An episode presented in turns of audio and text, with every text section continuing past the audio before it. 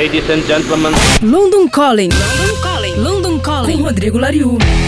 Olá, ouvintes da Rádio Cidade. Esse é o nosso boletim com notícias direto de dentro da minha casa aqui em Londres. Toots Hibbert, vocalista da lendária banda de reggae Toots and the Maytals, faleceu na sexta-feira, 11 de setembro, aos 77 anos. Toots pode ser considerado uma das pessoas que inventou o termo reggae. Sim, isso mesmo. Além de ter ajudado a popularizar o estilo na década de 1960 com canções como Pressure Drop, Monkey Man e Funky Kingston.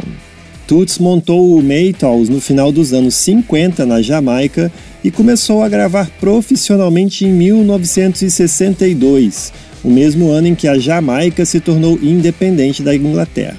Em 1967, Toots foi preso por porte de maconha e cumpriu nove meses de prisão.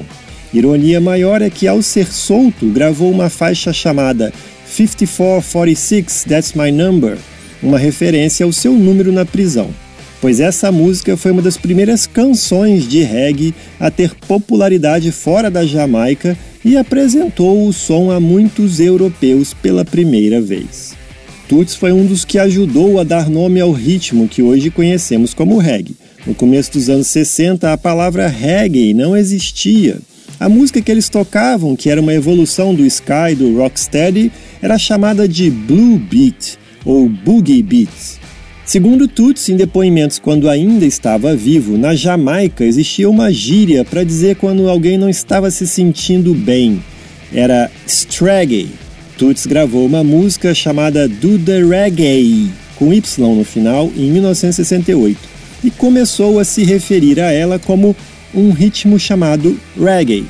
Toots and the Maytals faziam parte de uma cena na Jamaica que incluía Bob Marley and the Wailers, Lee Scratch Perry, Peter Tosh e Jimmy Cliff. O primeiro sucesso de Toots aqui no Reino Unido foi com a faixa Monkey Man em 1970, que mais tarde ficou famosa de novo na voz de Amy Winehouse. Em 1972, Toots apareceu no filme The Harder They Come, clássico estrelado por Jimmy Cliff.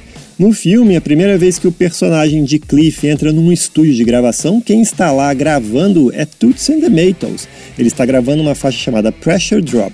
Anos mais tarde, o The Clash regravou essa música, reforçando a ligação do punk com o reggae aqui na Inglaterra. A família de Toots Hibbert, esse fundador do Toots and the Maytals, informou que ele faleceu dia 11 de setembro passado, mas não divulgou ainda a causa da morte.